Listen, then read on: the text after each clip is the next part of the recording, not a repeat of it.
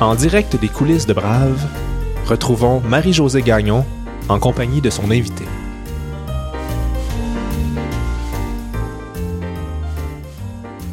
Nous sommes le 14 février 2022 et je reçois Kim Thomasin, une amoureuse du travail. Aujourd'hui haute dirigeante à la Caisse de dépôt et de placement du Québec, Kim est une avocate de formation bien en vue dans le milieu des affaires montréalais. Ensemble, nous avons abordé les raisons de son succès, les conditions qui lui ont permis de prendre du galon, aussi l'importance de l'alignement des valeurs avec les organisations qu'elle a choisies et beaucoup d'autres sujets. Bonne écoute.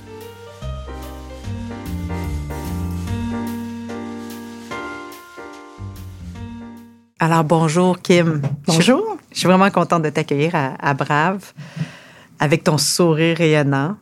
Je voulais savoir, est-ce que tu as toujours un sourire comme ça? Puis si oui, là, comment fais-tu? Euh, premièrement, merci de me recevoir. Je suis super contente d'être ici. Et euh, je me sens privilégiée de passer ce moment-là avec toi, puis de joindre euh, le line-up de femmes exceptionnelles que j'ai pu constater sur le, site Brave. oui, je pense que j'ai, toujours pas mal de bonne humeur. Je souris beaucoup. Les gens me disaient terminally happy. jeune, j'ai des gens qui m'ont dit ça souvent. Et j'essaie de maintenir ça. C'est un de mes, mes, défis au quotidien. Je le force pas, mais je suis heureuse à la base. Et la pandémie, est-ce qu'elle est venue euh, mettre ça à l'épreuve? Ça, j'ai trouvé ça difficile. J'ai trouvé difficile de ne pas voir les gens que j'aime aussi fréquemment. J'ai trouvé difficile de répandre la bonne humeur, si on veut, à, nos équipes, à nos gens, à motiver les gens en le faisant à distance. Ça, pour moi, ça a été plus difficile. J'aime me promener sur les étages, voir les gens, toucher les gens. Alors ça, ça, ça j'ai trouvé ça plus difficile. Pour moi, ça a été quand même un moment privilégié où j'ai pu passer beaucoup de temps avec ma fille je vois le positif dans tout. Alors, je le, je le vois dans la pandémie, le fait d'avoir eu ces moments-là avec elle.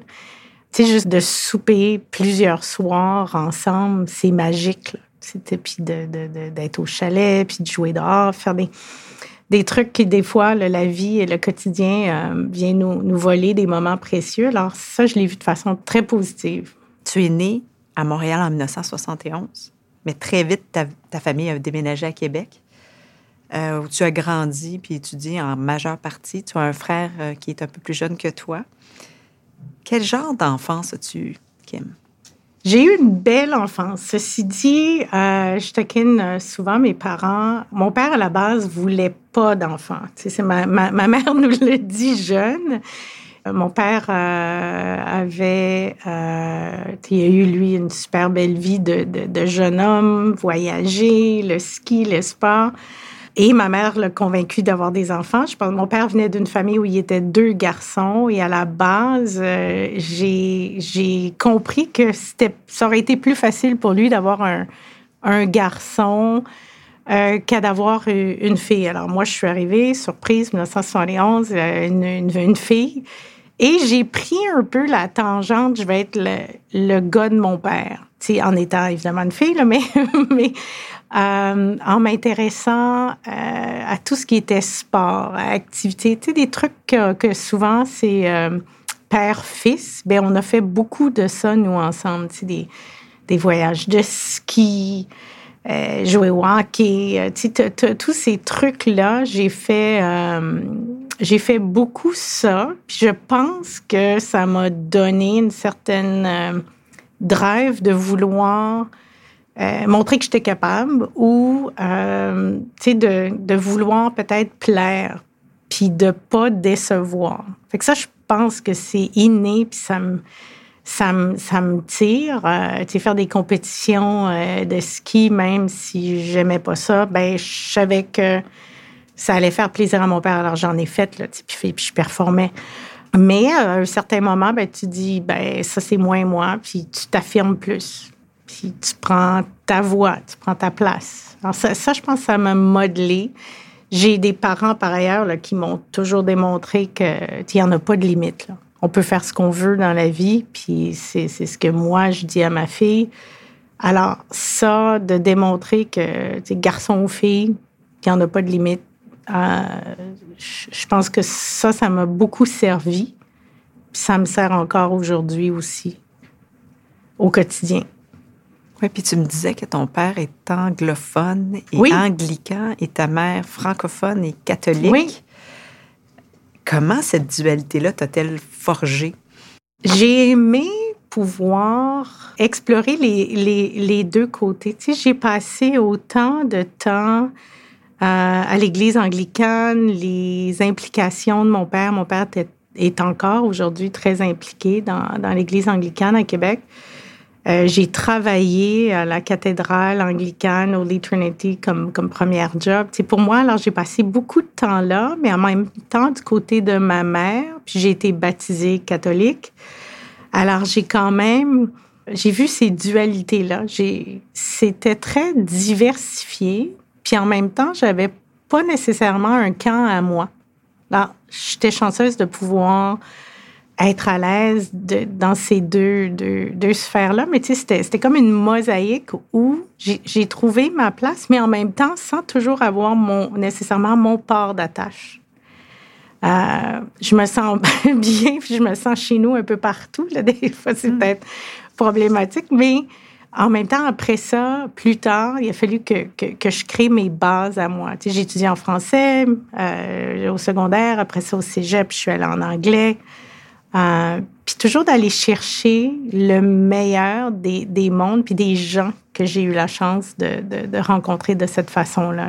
C'est un sujet que j'aimerais creuser un peu, mais tu as dit quelque chose que tu es parti à rire, tu as dit je suis un peu trop à l'aise partout. Oui. Alors, c'est-tu un problème?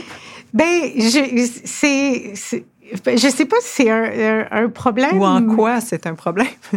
Ben, c'est comme si je finis par m'approprier à une situation, n'importe quelle situation où je vais trouver ma façon d'être à l'aise. Je ne sais pas si c'est un mécanisme de défense ou quoi que ce soit, mais j'ai l'impression que euh, même si après ma barre, ça peut me faire peur, ben, je vais m'approprier une situation pour la rendre confortable pour moi. Euh, pour, peut-être pour me rassurer ou euh, je sais pas là je pourrais faire des années de psychologie et d'analyse. Mais mais euh, je finis par trouver ma place même peut-être dans des mondes où c'est pas destiné. Tiens en financement en investissement j'ai pas étudié dans ça. J'adore ça. Mais c'était peut-être pas le chemin destiné mm. pour moi par ailleurs là. Puis est-ce que cette dualité-là a amené une espèce de, de, quête pour toi? Tu sais, qui suis-je, moi, Kim? De quel côté je me range? Est-ce que je suis plus anglicane? Est-ce que je suis plus catholique? Est-ce que je suis plus francophone? Est-ce que je suis plus anglophone? Comment comment tu as vécu ça en grandissant, devenant une adolescente, puis une jeune adulte? Euh, c'est une excellente question. Je pense que oui, je me suis questionnée beaucoup pour trouver ma place euh, à moi puis de me dire, euh, tu sais, parce que tu n'es ni un ni l'autre. Euh, puis à Québec, peut-être qu'à l'époque, mon Dieu, il y a près de 50 ans, c'était très quand même distinct. Alors, le fait que j'avais des amis autant francophones qu'anglophones, ben peut-être que je, je euh, belong, que j'appartenais pas véritablement plus à, à, un camp qu'un autre. Puis rendu au cégep, ben, on dirait que j'ai trouvé des amis proches qui eux aussi avaient des dualités comme ça, puis des gens euh, avec qui je suis encore euh, très proche aujourd'hui. Euh, on dirait que ça, ça m'a permis de, de, faire les deux, puis d'apprécier les différences. Tu sais, des fois, les gens me disent beaucoup, mon Dieu, tu, tu tripes sa diversité, on dirait depuis toujours. Ben, je pense que ça remonte à si loin que ça. Tu sais, que tu es la francophone ou l'anglophone, ou puis que tu n'as pas nécessairement le même bagage que tout le monde. Ah, je, je l'ai apprécié pour moi, alors je l'apprécie beaucoup chez les autres. À quoi rêvais-tu quand tu étais toute petite? Je rêvais d'être médecin ou avocate. J'aimais Euh, probablement que j'avais vu des films, mais j'aimais l'angle d'aider. Tu sais, mon père aidait à l'église, ma mère, avant de retourner sur le marché du travail, a fait beaucoup de bénévolat. Euh, tout le monde s'entraidait. On venait d'une petite communauté au lac Beauport où les, gens s'entraident beaucoup. C'est très, très axé sur les sports euh, pour les jeunes. Les, gens donnent beaucoup de leur temps. Euh, je me disais, ben ça, c'est deux professions le fun, qui me paraissaient le fun, qui, qui me permettaient de, conjuguer ça, de, de redonner. Ah, puis je pense qu'un concours de circonstances a fait que le, droit m'en tire en premier parce que j'ai eu un, un appel d'un bureau d'avocat avant, euh, deux, trois jours avant celui d'un hôpital pour être préposé aux bénéficiaires parce que l'histoire aurait peut-être été différente. Là. Puis j'aimais la collégialité dans un bureau d'avocat. Euh, ça, ça m'a attiré. Mais avant d'étudier en droit, tu as étudié en psychologie. Oui, oui. Ça, je pense que ça, ça, ça c'est ton chemin vers la médecine. Absolument. OK, alors ton premier choix, c'était la médecine. Premier choix, médecine, absolument, euh, parce que euh, j'ai, je pense que c'était le, devoir de servir et de bien, tu sais, que ce soit aussi bien vu comme, comme métier de servir une, communauté. Et ben la psychologie, c'était difficile de rentrer en médecine tout de suite, ou même chose en droit, j'ai fait Saint Lawrence en anglais. Puis là, j'ai fait la psycho parce que j'ai adoré mes cours de psychologie au cégep. Là. Adoré ça, d'amour, de dire que, oh wow, c'est peut-être ça finalement que je veux faire dans la vie. Et la psychologie m'amenait euh, à la médecine parce que j'ai commencé à m'égayer en sciences, euh, en psychologie, mais dans, dans, le secteur sciences. Puis j'ai adoré ça aussi. Là. Et personnellement, euh, j'en mangeais, là. Je, lisais tout, même les lectures facultatives. J'aimais tellement ça. J'avais donc hâte d'arriver sur la psychologie de l'enfant, psychologie du couple. C'était comme des étapes que j'avais envie de brûler pour tout, euh, tout maîtriser. Tout, Mais qu'est-ce qui est arrivé? parce que tu n'as pas poursuivi? Ben là, finalement, c'est à ce moment-là que j'ai commencé. J'ai eu un deuxième été dans un bureau d'avocat, l'emploi d'été. Puis là, j'ai vraiment eu la piqûre de voir, et ça, c'est vraiment le fun de faire ça. Puis la psychologie va m'aider à mieux servir les clients ou mieux comprendre euh, les collègues. Je dis souvent que la psychologie m'aide encore aujourd'hui à comprendre des, des, des situations pas faciles euh, ou à l'époque chez McCarthy, de faire de la gestion euh, d'avocats. Euh, des fois, les avocats ont certains égaux. Alors, tu sais, ça, ça, aide de comprendre l'humain derrière chaque professionnel. mais j'ai adoré ça. Des, des, fois, un rêve que j'ai, c'est de retourner à l'école. C'est de, de, de, de, refaire ça. J'envie ma fille là, qui étudie, puis je, je prends plaisir à faire les devoirs. Qu'est-ce que, que tu étudierais, là? Là, j'étudierais soit encore la psycho ou la médecine. Euh, j'ai la chance de faire un travail que j'ai l'impression qui, me nourrit intellectuellement au quotidien. Mais tu sais, pour, retourner sur les bancs d'école, je voudrais faire quelque chose qui, me sort de mon quotidien. La médecine, là, mon Dieu, avec tout ce qui se passe euh, depuis la pandémie. comment on peut euh, tout faire de ce côté-là. Est-ce que c'est quelque chose d'inassouvi? Peut-être. Peut-être. Je, je, je, suis, je suis fascinée.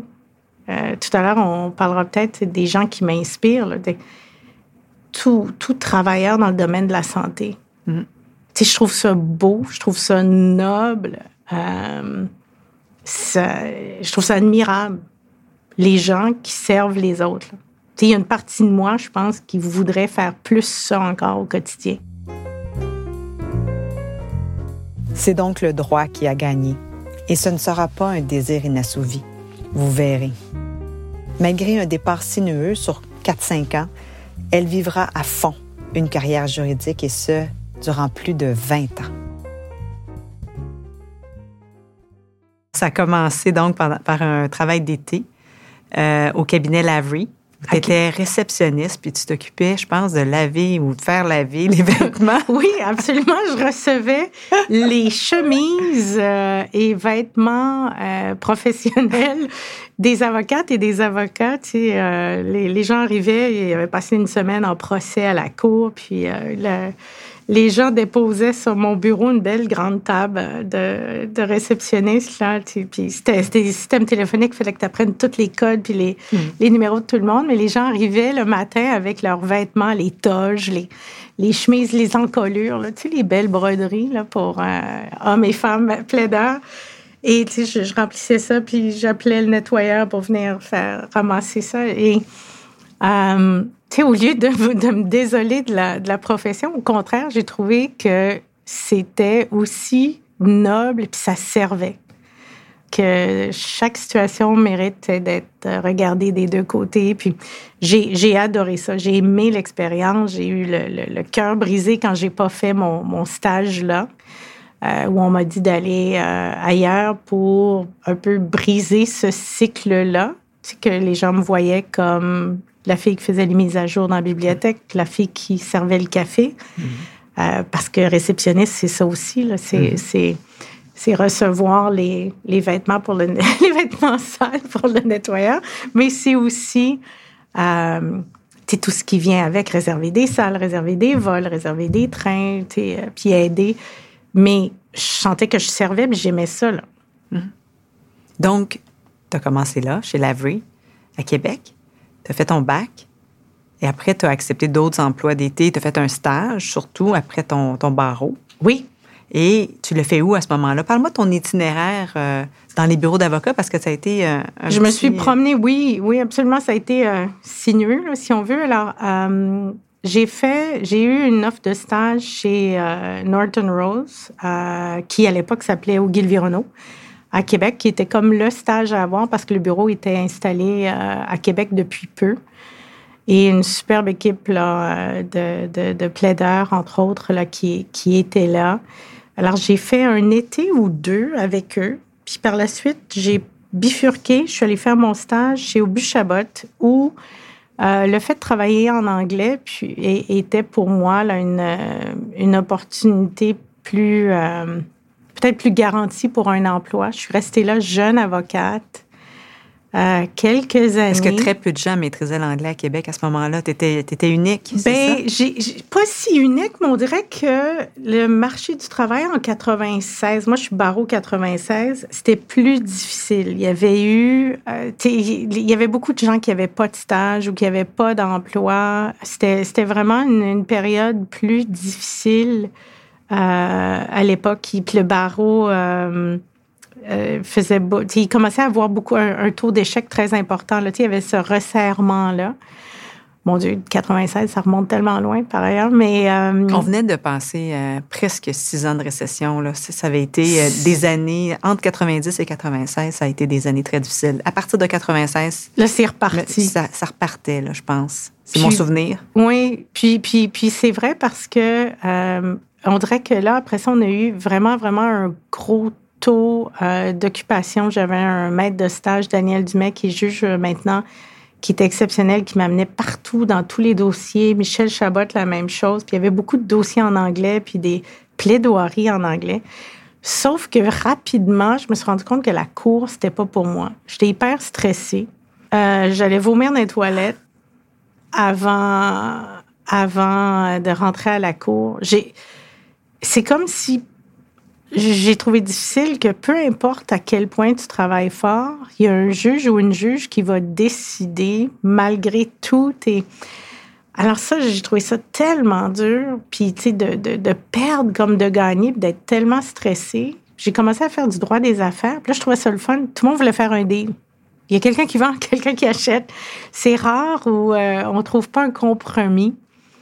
Et j'ai adoré ça. Ça, ça a été euh, magique. Puis un jour, ben, j'ai eu un appel de, de Lavry qui voulait que je revienne parce que là, j'avais établi, euh, j'avais croisé des avocats dans les dossiers. Puis là, ben, il était temps que, que, que je revienne, si on veut, à la maison. Ceci dit, mon premier choix de tout, c'était McCarthy, qui m'avait pas pris non plus. Alors, j'ai eu des, des déceptions, Marie-Josée, dans dans ce cheminement-là. Oui, ça a duré combien de temps, ces, ces années-là? On parle de quoi, là? 5, 6, 7 ans, quelque chose comme ça? que peut-être 4-5 ans, euh, parce que, tu sais, on fait nos entrevues pour les stages. Donc, après, après le barreau, 4-5 ans après le barreau. Oui, OK. oui parce que oui parce que c'est ça. On fait les entrevues pour les stages. Puis mon premier choix c'était McCarthy, mais à l'époque il fallait faire un choix entre Montréal et Québec. Puis j'avais choisi Québec. Puis la gang de Québec m'avait dit après, tu as voyagé, tu es parfaitement bilingue, tu resteras pas à Québec. Ça, ça m'avait fait de la peine. Qu'ils m'avaient pas choisi. Puis aussi m'ont rappelé quelques années plus tard, puis je me suis ramassée là, puis euh, euh, mon Dieu, j'ai... And the rest is history. Ah oui, j'ai passé 17 ans, là. C'est fou. Incroyable. Ça me fait penser, d'ailleurs, la course au stage va commencer bientôt dans les bureaux d'avocats. Ah, j'ai toujours une pensée pour les ben oui. À quoi tu penses? Puis qu'est-ce, quel, quel conseil tu aurais pour, pour eux et pour elles? Oh mon Dieu, de pas... Euh, de pas s'en faire s'ils n'ont pas leur premier choix. J'ai l'impression, là, tu moi, je l'ai vécu là, comme, une, comme une peine d'amour. Là, tu sais, c'était, c'était dur, là, tu sais, c'était comme un échec. Et, euh, tu sais, après, quand le bureau m'a rappelé, je l'aimais autant, là. Puis je l'aimais autant de savoir que des années plus tard, il se disait, ben là, c'est le bon temps pour Kim. Tu sais, j'aurais pu dire, ben non, vous m'avez pas choisi la première fois, tant pis pour vous. Mais je suis pas, je suis pas comme ça. Tu sais, j'ai. Euh, et, mon Dieu, j'ai passé 17 ans là. Alors, je dirais aux, gens là, qui vont faire la course à quel point c'est important, par contre, de choisir un endroit où on se sent bien selon nos valeurs. Je pense que c'est encore plus important maintenant. Mm les gens aussi avec qui on va travailler. Ça devient une famille. Là. Moi, 17 ans chez McCarthy, j'ai des gens que j'aime d'amour, avec qui, encore hier soir, je parlais à quelqu'un que j'ai connu chez McCarthy. C'est, il y a un attachement très profond. Euh, quand je suis partie de chez McCarthy, j'ai eu de la peine. Ma fille aussi. C'était elle, toute sa vie à elle, c'était McCarthy, l'employeur de maman. C'est oui, on va revenir là-dessus. C'est une question qui m'intéresse. Comment as-tu réussi à faire l'ascension que tu as faite chez McCarthy? Ça a été quoi les gestes que tu as posés ou les gestes que tu n'as pas posés, l'attitude que tu as prise, qui a fait en sorte que tu te sois fait remarquer rapidement et que très, très vite, on t'ait confié la direction du bureau de, de Québec, éventuellement de Montréal? Je pense que comme toi, j'ai travaillé comme une folle, comme une défoncée. J'aimais tellement ça. Je comptais pas les heures. Pour moi, être là 6 jours sur 7, c'était un bonheur. Là. venir travailler le samedi, dimanche, quand le téléphone ne sonne pas, tu n'es pas trop dérangé écoute, à l'époque, les téléphones sonnaient partout le week-end, parce qu'il n'y avait pas de système. Tu pouvais ramasser les lignes. Mon Dieu, mais j'ai adoré ça. J'apprenais chaque jour, chaque dossier. J'ai eu des belles responsabilités confiées rapidement. On avait des dossiers aussi à l'international qu'on gérait de Québec. C'était c'était magique. J'ai tellement appris. J'ai travaillé hyper fort. Je pense que ça, ça, ça a aidé. On travaillait bien en équipe probablement que j'ai voulu montrer, vous n'avez pas fait une erreur cette fois-ci, de, de, me vouloir dans vos rangs. Alors, je voulais, euh, je voulais prouver ça euh, à mes collègues. Euh, j'ai, écoute, j'ai eu des collègues exceptionnels, des managing partners, François, Pierre, des gens qui m'ont, qui m'ont tendu la main, je, retrouvais euh, un monsieur Drouin, Richard Drouin, qui est devenu aussi un mentor, des, des, des, gens dont je lisais dans les journaux, puis que j'admirais, puis que c'était mes collègues. Pour moi, Mais quand même, tu as été choisi parmi tous ces gens-là pour diriger le bureau. Dis-moi, pourquoi ils t'ont choisi, toi? Hum, je pense que, écoute, ça, c'était ma. Puis ma, j'ai été en congé de maternité quand, quand j'ai eu l'appel euh, de notre président euh, qui était basé à Toronto à l'époque je, je pense qu'ils se sont dit euh, Kim va bien le faire, puis elle va garder le groupe uni. Parce que j'aime ça, faire ça, là, unir les gens, là, nous rassembler autour d'une idée commune. Euh, on avait des, quand même des, des défis parce que le bureau de Québec est plus petit. C'est pas, même si on a des dossiers qu'on travaille international, qu'on travaille en collaboration avec Vancouver, Toronto, Calgary, partout, euh, Montréal évidemment, mais tu as, des défis parfois euh, dû à ton marché. Alors, il fallait vraiment qu'on soit un groupe uni. Puis je pense qu'ils se sont dit, ben, Kim va aider à ça. Ils avaient vu que je m'entendais bien avec tout le monde, que j'étais capable de, de, de, travailler en équipe avec tous ces gens-là. Puis ils m'ont dit, écoute, ta priorité, c'est ta fille, tes dossiers, puis après, c'est la gestion du bureau. Je pense même qu'il avait fait une blague de la gestion de la garderie. Hein. Et, mais j'ai adoré ça. J'ai, mon Dieu, je pense que ça m'a, forgé la personne que je suis. Là. Euh, Est-ce que tu as écourté ton, ton congé de maternité à ce moment-là? Est-ce que tu as pris oui, un très court pris, Oui, oui. Si, s'il y a un regret pour moi, c'est avoir passé plus de temps.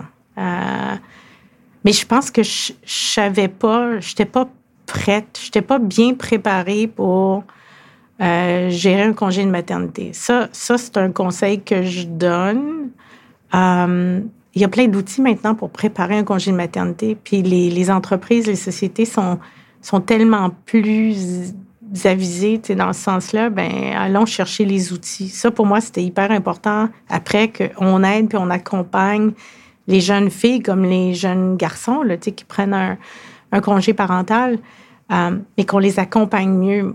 Moi, j'étais un peu comme une bébite encore, là, où, tu sais, je pense que c'était la première fois où il y avait un equity partner à Québec qui prenait un congé de maternité, ne savait pas trop quoi faire avec moi. Il n'y avait pas de véritable politique qui encadrait ça, là. Il n'y avait pas de modèle non plus. Puis là, toi, tu étais le modèle. Est-ce que, est que ça a causé des enjeux? Est-ce que tu te les fais reprocher? Euh, oui. Parle-moi-en. Eh ben, on m'a, reproché, puis ça, ça fait mal de, te faire dire, t'es pas un modèle. Tu à chaque fois, moi, qu'une, femme, une jeune femme quittait le cabinet, je le prenais personnel. Et j'essayais de mieux comprendre. Puis on m'avait déjà dit, les jeunes restent quand ils ont des bons modèles qui les inspirent. Puis je pensais que je pouvais être ça, mais on m'a, on me l'a dit en pleine face, non, Kim, t'es pas un bon modèle. Tu moi, je veux pas prendre un aussi court euh, congé de maternité puis être obligé de traîner euh, ta mère, sinon la gardienne, euh, partout. Là. Ça fait mal, ça, parce que tu te dis, ben, moi, moi c'est un modèle qui marche pour moi, mais de te faire dire que c'est pas le bon modèle, c'est, une, une bonne shot d'humilité à prendre, mais ça fait mal, pareil.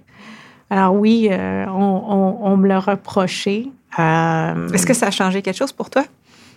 Ben, moi, ce que ça a changé pour moi, je pense, ça m'a rendu encore plus euh, ouverte d'esprit. Tu sais, quelqu'un va me dire, je vais, je vais prendre un an, je vais prendre deux ans, je vais prendre six mois, je vais prendre euh, deux mois. Je vais dire, hey, attention, moi, j'ai pris deux mois, puis c'était trop court. mais, ça pour moi, ça fait en sorte que je me dis, tu sais, la maternité, ça a été extraordinaire, même si c'était pas dans, initialement dans mon plan de match. C'est tellement ce qui est le plus magnifique. Il faut, faut qu'on trouve une façon que ça fonctionne pour soi. Oui. Mais ce qu'on ne dit pas encore, c'est que tu étais monoparentale.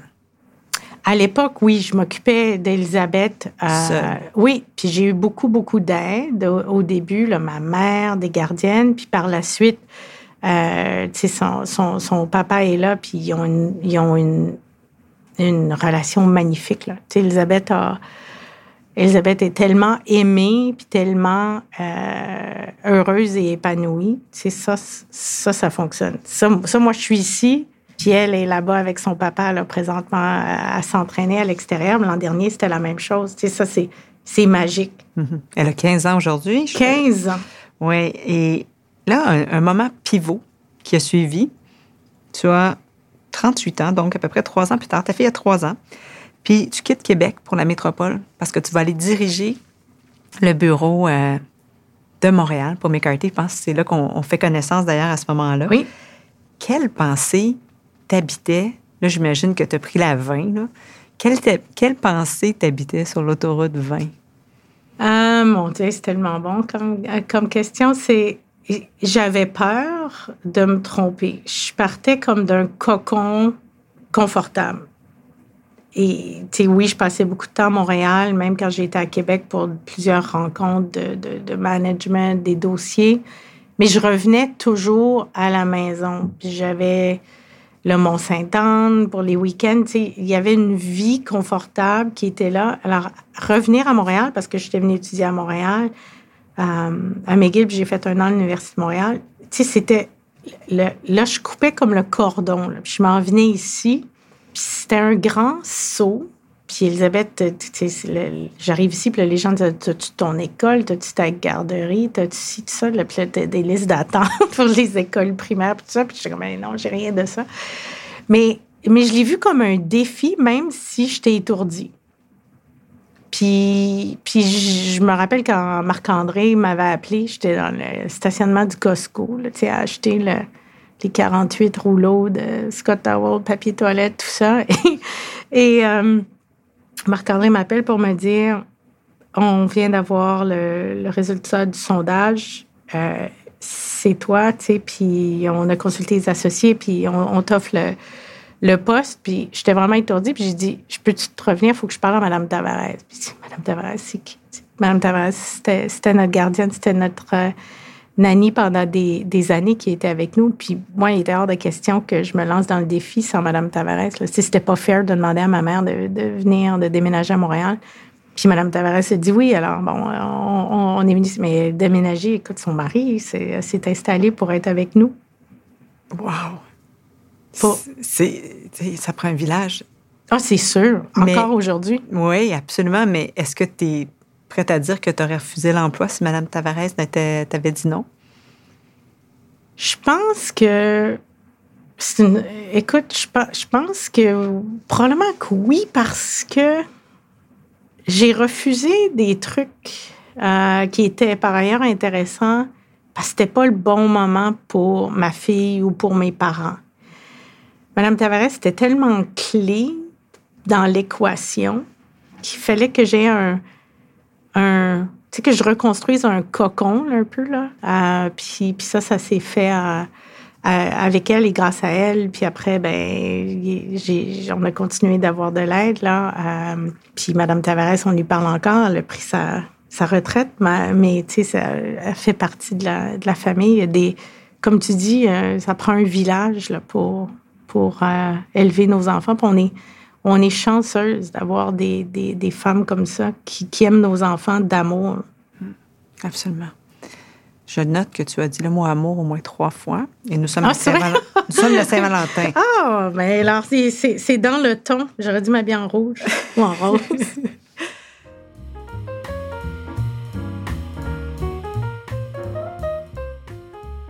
Kim est une femme aimante et enveloppante. Et sa passion pour le travail et pour les gens l'ont clairement aidé à faire face aux défis de la direction d'un cabinet d'avocats.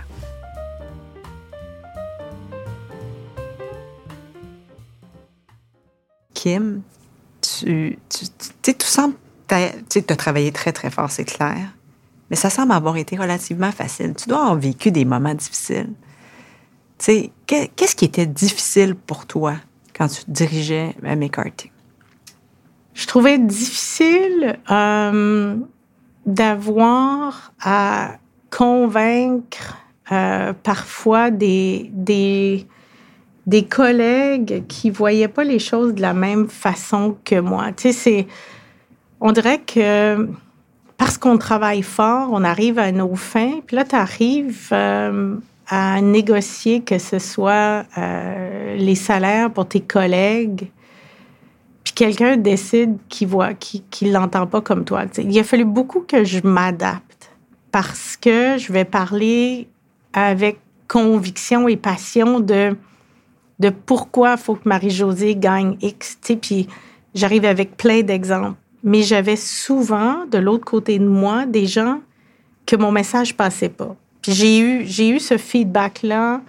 J'ai eu une coach qui m'a tellement aidée euh, de ce côté-là pour dire Kim, ton, ton message passe pas parce que tu es trop sur l'intangible. Il faut qu'il y ait des gens, tu as des interlocuteurs, qu'il faut que tu leur parles de tangible, de chiffres, de données, pure data. Sinon, tu es des discard you comme euh, non crédibles. Alors ça, il a fallu que je m'adapte. J'ai trouvé ça dur que c'était tout le temps moi qui m'adaptais. Ça, j'ai trouvé ça difficile. En même temps, je me suis dit, bon, ben, je vais travailler fort, je vais m'adapter, puis je vais, je vais, je vais arriver au, à mes fins. Mais ça, j'ai trouvé ça difficile. J'ai trouvé euh, difficile à annoncer des, des, des nouvelles qui, qui font qui, qui touchent les gens au niveau personnel. Il y, a, il y a des années dans des cabinets d'avocats où euh, bon, fallait fallait prendre des décisions qui étaient difficiles. Ça, ça j'ai encore de la difficulté. Euh, pour moi, livrer des messages difficiles, ça vient me chercher de façon euh, personnelle et incroyable. Et, je veux toujours le faire dans le respect. Mais tu tu vas parler à je sais pas combien de gens qui vont te dire, ben, qui m'a pleuré. Oui, pour moi, tu sais, j'ai peut-être un débordement d'empathie mais c'est qui je suis. Là. Tu sais, je, je m'empêcherai pas. Puis autant qu'avant, je me disais, il faut pas que je pleure, il faut pas que je pleure. Maintenant, c'est comme, ben non, je pleure parce que je suis de même, puis parce que je le sens comme ça. Puis, puis c'est peut-être rendu brave de, de, de, de, de livrer nos sentiments maintenant. Là. C'était bizarre avant, mais là, c'est. Oui, puis il y a plein de choses aussi qui ont changé. Tu sais, mm. le, le, le, le, FaceTime de euh, l'importance d'être là. Je me rappelle, tu sais, de, des, fois dans un cabinet de laisser ma porte ouverte, ma lumière ouverte, mais j'avais un rendez-vous, puis il fallait absolument que j'y aille. Là, tu sais, chez, chez, chez le dentiste, il n'est pas ouvert passer 8 heures le soir ou quoi que ce soit. Et ça, je l'ai changé quand j'ai eu ma fille, où, tu sais, pour moi, c'était hyper libérateur de dire Salut, je m'en vais, Elisabeth, un rendez-vous chez le médecin. Puis de le dire très fort, puis être bien avec ça ou ben je vais la chercher parce que ben, elle a une pratique de patinage artistique pendant une période de temps. Tu sais, je la cherchais à l'école, je la ramenais au bureau chez McCarthy parce qu'il y avait le, la, la, la, patinoire en bas. C'était hyper libérateur de le dire. Puis il y a plusieurs gens après qui m'ont dit juste le fait que tu le disais, ça nous dédouanait, nous, pour le faire. Ouais. Mais moi, je le faisais à la base pour moi. Là. Mm-hmm. C'est normal d'avoir une vie en dehors du travail. Oui. Depuis tantôt, je remarque que tu es quelqu'un qui aime plaire aux autres. Oui. Tu dois pas souvent dire non. Puis ça, souvent, ça veut dire qu'il y a des besoins à toi, que c'est de la psychologie à scène, mais tu vas pouvoir me le confirmer, qu'il y a sûrement des, des, des, des besoins à toi que tu as mis de côté. Moi, je suis curieuse de savoir quels sont ces besoins que tu as mis de côté? J'ai effectivement un grand désir de, de, de plaire. Puis je dis pas assez souvent non. J'ai probablement pas pris assez soin de moi. Sais, là, euh, prendre du temps pour, pour moi à tout niveau. J'ai probablement pas pris assez de vacances euh, dans ma vie. Euh, j'apprends à dire non, j'apprends à mieux imposer mes, mes limites, mais ça, ça me prend beaucoup de courage aussi. Parce que c'est, c'est plus dur de dire non. Et la crainte aussi de manquer quelque chose. The fear of missing out. Oui. Tu as le faux mot. Oui. Mm. Je le contrôle, mais, mais je l'ai tu sais, de, des fois, justement, d'imposer des limites pour dire, ben, j'y arriverai pas, là, ça rentrera pas dans l'agenda, puis, mais que j'essaye pareil. Mais des fois, je me dis, c'est peine perdue. Tu sais, faut, faut que je prenne un, un, un pas de recul. Euh, en même temps, j'aime pas ça de dire non puis décevoir. Mm-hmm. Ça, je trouve ça dur. Épouvantablement dur. Qu'est-ce des fois que tu te réveilles puis tu te dis, oh mon Dieu, j'ai vraiment, j'ai dit oui, puis c'est moi qui paye aujourd'hui. Souvent. paye, souvent. Souvent. C'est épouvantable, ça. Ouais. Puis je m'étais dit à 50 ans, ça n'arrivera plus. Là, j'ai eu 50 ans. Tu as eu 50 ans. Oui, oui. Là, le, là, je suis dans le, détox. Mois. Oui, c'est ça. Je suis dans le détox de dire toujours oui. C'est mm. un cheminement, je pense. Mm. Puis j'admire, il y a des femmes qui le font très bien. Mm. Oui. Des hommes aussi, là. Mais... C'est parce que c'est bien de dire non, il faut apprendre à le dire correctement aussi. Tu as raison. Exact. On va revenir à McCarthy et ton départ oui. à la caisse. Parce qu'en en janvier 2017, donc il y a cinq ans, oui. tu t'es jointe à la caisse de dépôt et de placement comme première vice-présidente affaires juridiques et secrétariat. Tu as donc quitté cet amour de travail que tu avais chez McCarthy depuis 17 ans. Parle-moi du cheminement. Parle-moi de comment on réussit à faire quelque chose comme ça? Parce que tu étais évidemment associé, mais tu dirigeais aussi. Tout le monde connaissait Kim Thomasin de McCarthy. Comment tu as pu faire ça? Ça t'a pris du courage? Ça m'en a pris, oui. Puis au début, j'ai dit non. Parce que j'avais donné ma parole. Marc-André, qui était celui qui m'avait dit viens à Montréal, euh, lui était rendu à Toronto et là, il quittait pour euh, devenir ambassadeur. C'est ça. Marc-André Blanchard, maître Marc-André Blanchard. Pour devenir... Pas le juge. C'est ça, tu as raison, il y en a deux. Alors, celui de McCarthy qui est allé ambassadeur du Canada aux Nations Unies et euh, là, il y avait une course à la chefferie chez, chez, chez McCarthy pour remplacer Marc-André. Euh, des gens m'avaient demandé est-ce que tu as de l'intérêt euh, pour, pour le poste, puis j'avais dit non. le poste, je pense, à l'époque, devait nécessairement être basé à Toronto.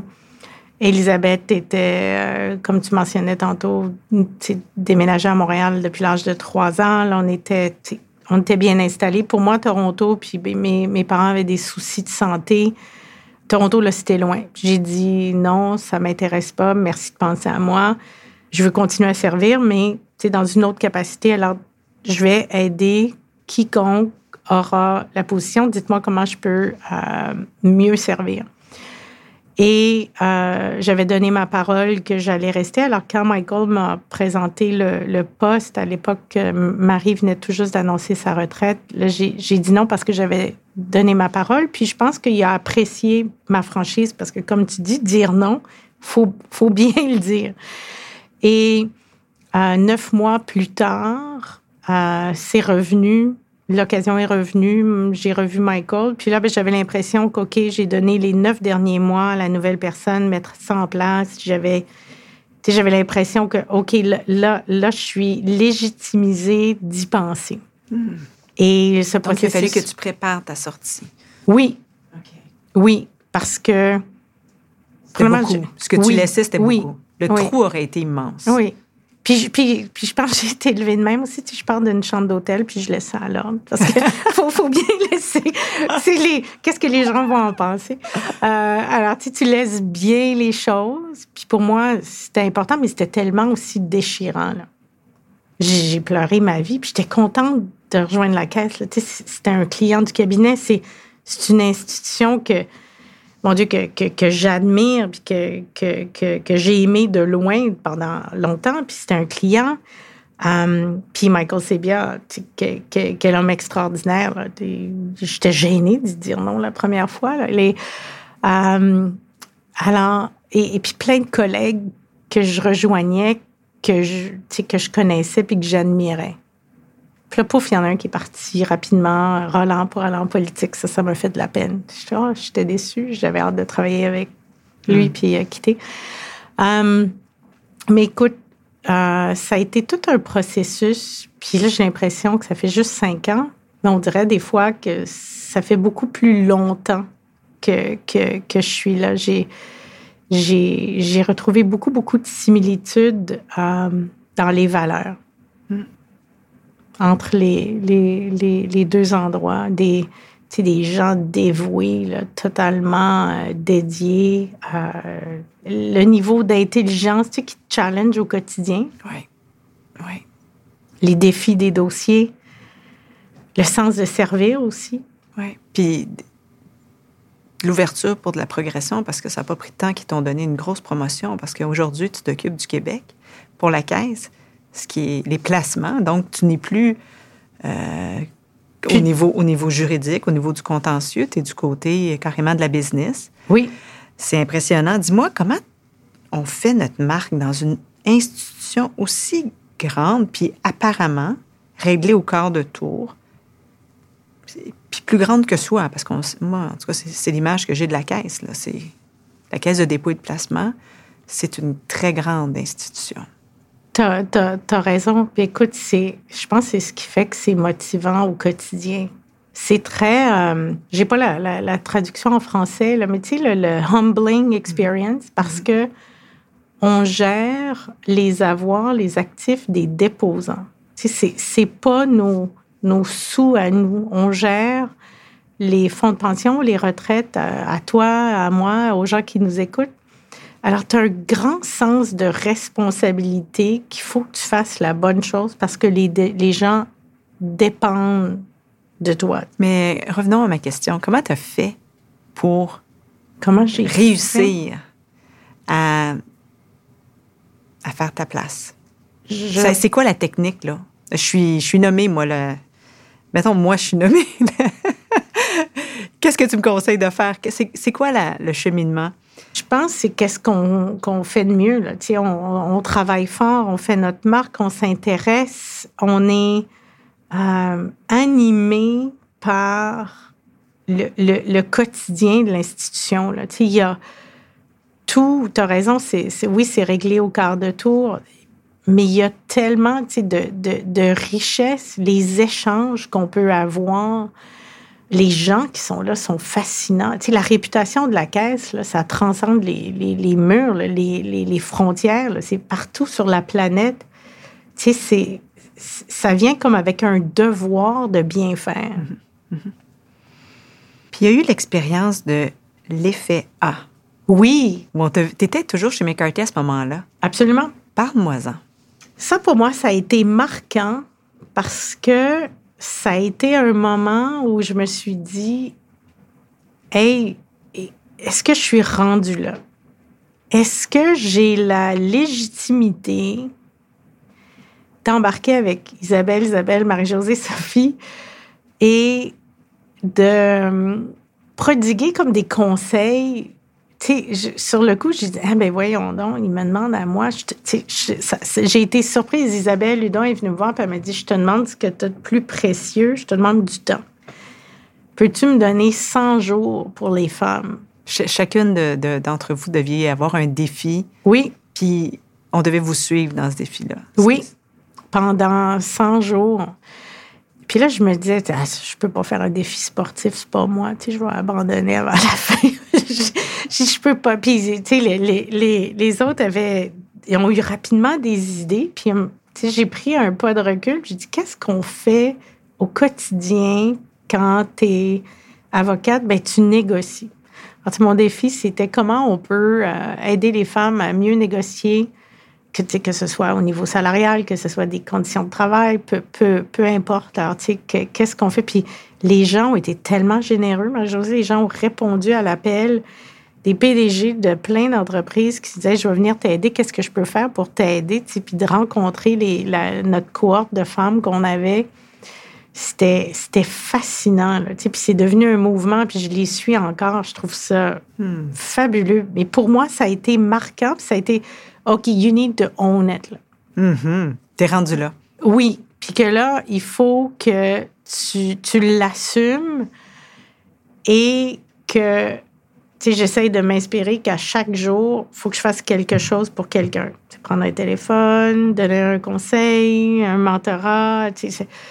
Mais, mais non, ça a été quand même un. Il y a un avant puis un après. Oui. Oui. Pour moi, ça, ça, a joué beaucoup. Je suis tellement fière de voir que ça continue puis qu'il s'est rendu en Europe puis ailleurs. Là. Je reviens sur ta vie professionnelle. Ton, as travaillé, travaillé, travaillé, travaillé. Tu as aimé ça, tu en as mangé. Tu as été challengé, tu l'es encore. Le travail a vraiment pris beaucoup de place. Ta fille a pris beaucoup de place, puis elle continue d'en prendre beaucoup. Comment tu, tu envisages les prochaines années au niveau de tes priorités? Est-ce que ça va changer ou ça va rester comme ça? Est-ce que tu as un projet spécial, quelque chose que tu aimerais réaliser? Je pense que je veux encore être autant animée au quotidien par mon travail. je pense que j'en ai besoin pour, pour me sentir utile. Et j'ai besoin aussi de me sentir utile pour ma fille. Puis ça, ça évolue dans le temps. Je m'y étais préparée mentalement qu'à 8 ans, ils n'ont peut-être pas nécessairement les mêmes besoins qu'à 12, qu'à 15. Et, là, les prochaines années, alors... Puis, puis je veux savourer chaque moment de ça. Alors, c'est de le combiner, d'essayer de trouver euh, l'équilibre parfois inatteignable, mais de, de, de, jongler avec ça pour qu'est-ce qui me rend heureuse, puis qu'est-ce qui rend les, gens autour de moi heureux. J'aime faire du bien aux gens. j'aime rendre les gens heureux, tu autour de moi. Euh, j'aime bien faire mon travail, j'aime motiver le monde. Euh, alors, j'ai pas de projet comme tel identifié. Je voulais en préparer. Puis là, la pandémie est arrivée. Puis je m'étais dit, tiens, on dirait qu'on se marque à un échelon. à 50 ans, il faut que je fasse quelque chose d'extraordinaire. Mais apprécier les petits moments comme les grands, pour moi, ça, c'est important. Encore plus maintenant. Hmm. Moi, c'est drôle, je t'écoute, puis je, te vois prendre la tête de la caisse. Oh my God, non. C'est pas, c'est, pas moi, ça. C'est pas moi. Pourquoi?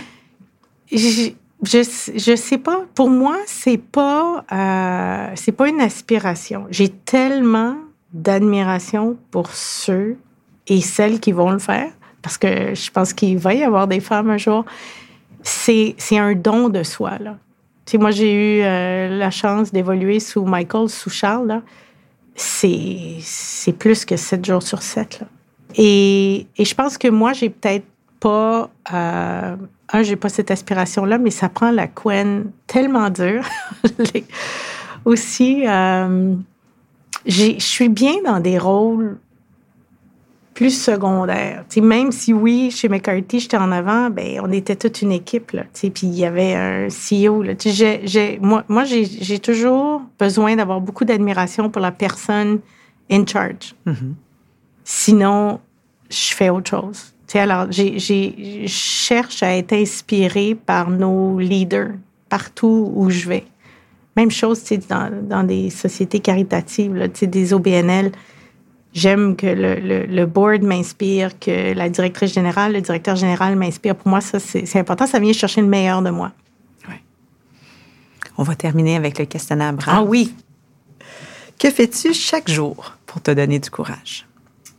Tous les jours, euh, je suis reconnaissante de ce que je vis. Ça, ça me donne du courage au quotidien. C'est quoi être brave pour toi? C'est sortir de sa zone, c'est être vulnérable et c'est affranchir ses peurs. Et qu'est-ce que tu te dis pour t'encourager? Go. Juste go. Comme en haut de la montagne de ski. Quand oui, go.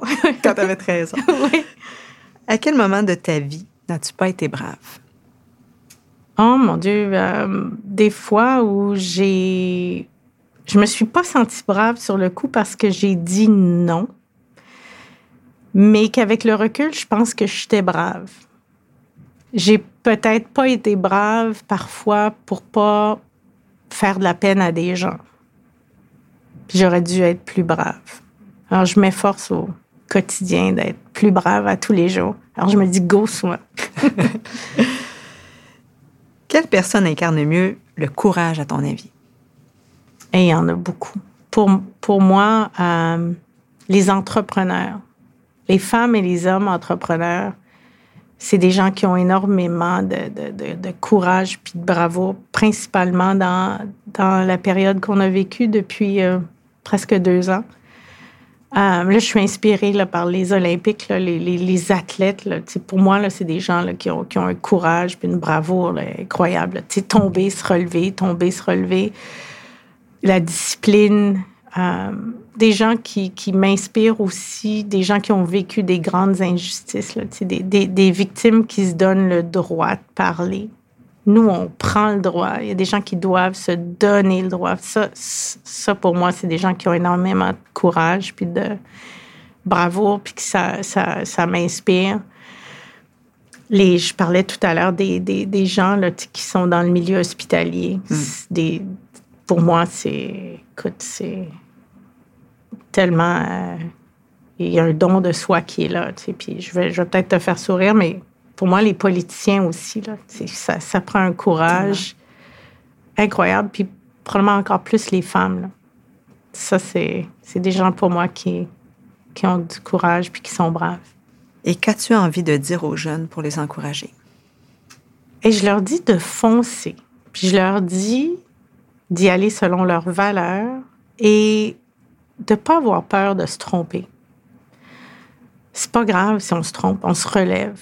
C'est là qu'on voit les grands, ceux qui se relèvent, euh, les grandes. Euh, on, a, on a une culture où on a peur de l'échec. Euh, je pense qu'une des choses qui m'a aidé beaucoup, c'est qu'on dirait que chaque échec, j'en ai fait quelque chose d'autre. J'ai fait de la limonade avec les citrons que la vie m'a envoyé sur mon parcours. Je pense que c'est important. Puis nos jeunes vivent dans une culture de performance beaucoup.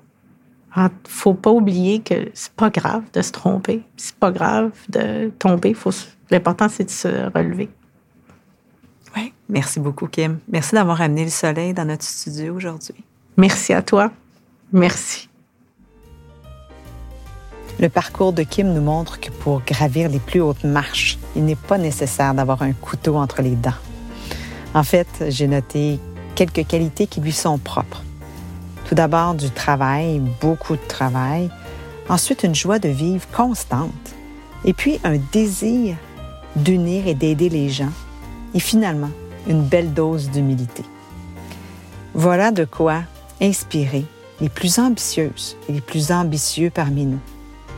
Merci d'avoir été à l'écoute, cher Brave, et à très bientôt. Brave, la série d'entretiens avec des femmes qui ont du cran, est une idée originale de Marie-Josée Gagnon. Osez nous rejoindre sur notre site web à braveinspiration.com, de même que sur les médias sociaux. Si vous avez aimé ce balado, osez vous y abonner et osez le partager. Merci de nous écouter.